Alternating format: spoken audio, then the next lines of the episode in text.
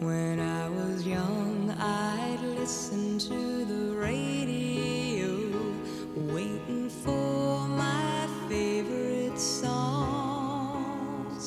When they played, I'd sing along. It made me smile. Those were such happy times. And Hello, my friends. This is Zhejiang Normal University School Radio. Welcome to my yearbook. I'm Elsie.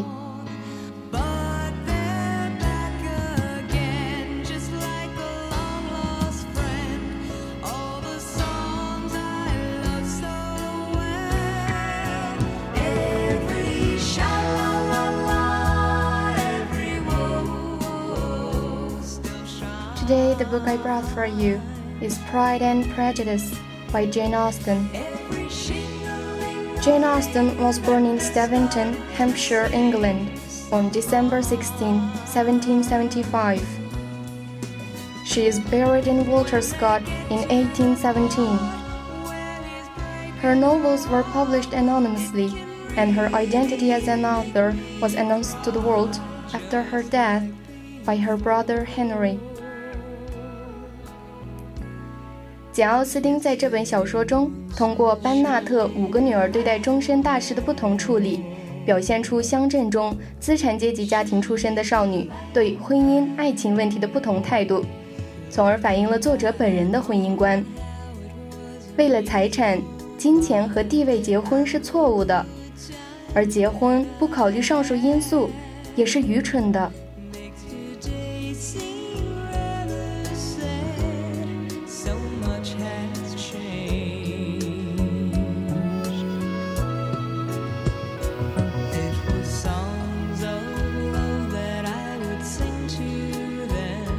Now, please join me into the story.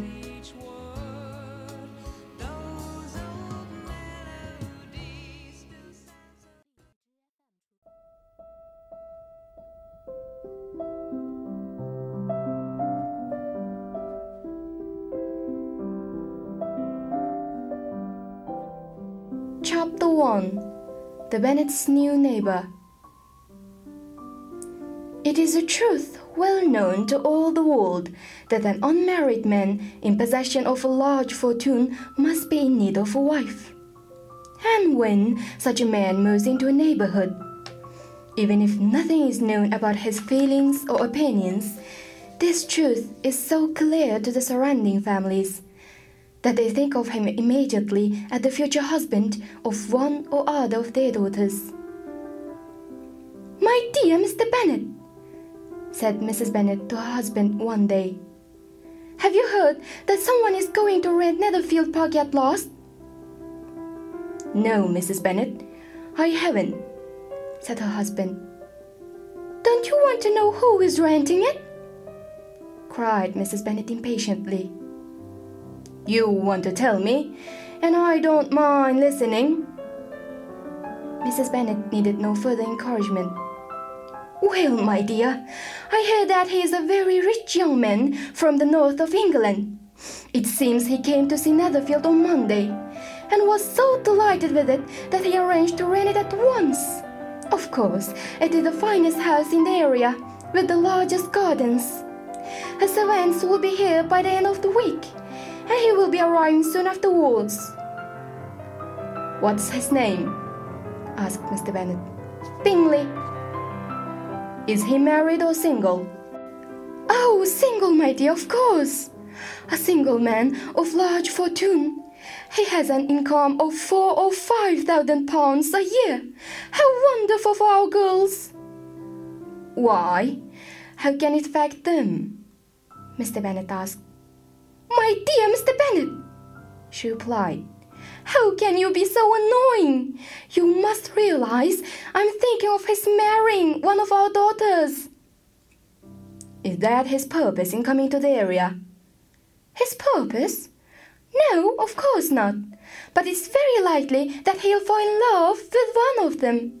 And I want him to see the girls as soon as possible, before our other neighbors introduce themselves. So you must visit him as soon as he arrives. I really don't see why I should, said Mr. Bennet. You and the girls can visit him, or perhaps you should send them by themselves. Yes, that might be better, as you are as attractive as any of them, and Mr. Bingley might like you best. Oh, my dear, you flatter me, replied his wife. I certainly have been called beautiful in the past, but I think a woman with five adult daughters should stop thinking of her own beauty. Mr. Bennet, I beg you to visit him.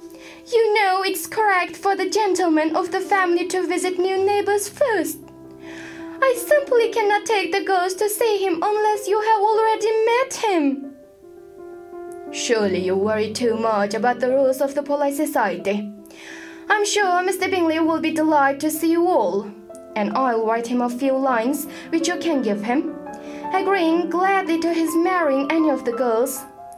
Although I must specially recommend my dear little Lizzie. Oh no, Mr. Bennet! gasped Mrs. Bennet, horrified. Please don't do that! And Lizzie is no better than the others although I know she is your favorite. Our daughters are all very silly, ignorant girls, it's true. But at least Lizzie is a little more intelligent than her sisters. Mr. Bennet, how can you speak so unkindly of your own children? Oh, dear, how will I feel? Have you no pity for me? Don't you realize how I suffer? Indeed, my dear. I've suffered with you for the last 23 years, but I think you will recover and live to see many more rich young men come into the neighborhood. When he was young, Mr. Bennet had made the mistake of falling in love with a pretty but foolish young woman. During the long years of their marriage, he had had time to regret his mistake. He soon realized that his wife had little intelligence or common sense and was only interested in talking, shopping, and finding husbands for her daughters. His experience had made him rather bitter, and he could not stop himself mocking his wife, who never understood her husband's sense of humor. So, when a week later, Mrs. Bennet discovered that her husband had in fact visited Mr. Bingley at Netherfield, she was surprised and very pleased. But she and her daughters tried in vain to persuade Mr. Bennet to describe the wealthy stranger, and in the end they had to rely on another neighbor's description.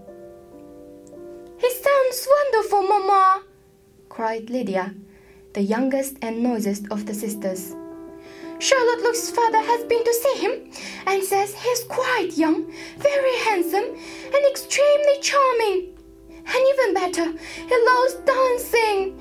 Everybody knows that means he is very likely to fall in love. As politeness required, Mr. Bingley came to visit Mr. Bennet a few days later.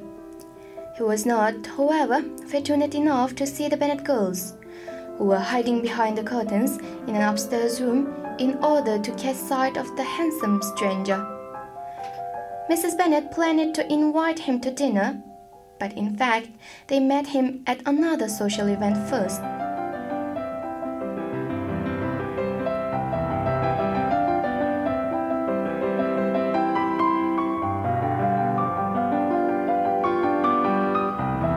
简·奥斯汀终身未婚。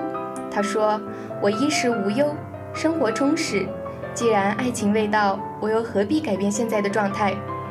我会成为一个富有的老姑娘。”只有穷困潦倒的老姑娘才会成为大家的笑柄。如果你们对简·奥斯汀的故事感兴趣的话，我推荐大家去看一下一部电影，叫《成为简·奥斯汀》，男主可是一美演的哦。Okay, so much for today's story. Have a good day. See you next time.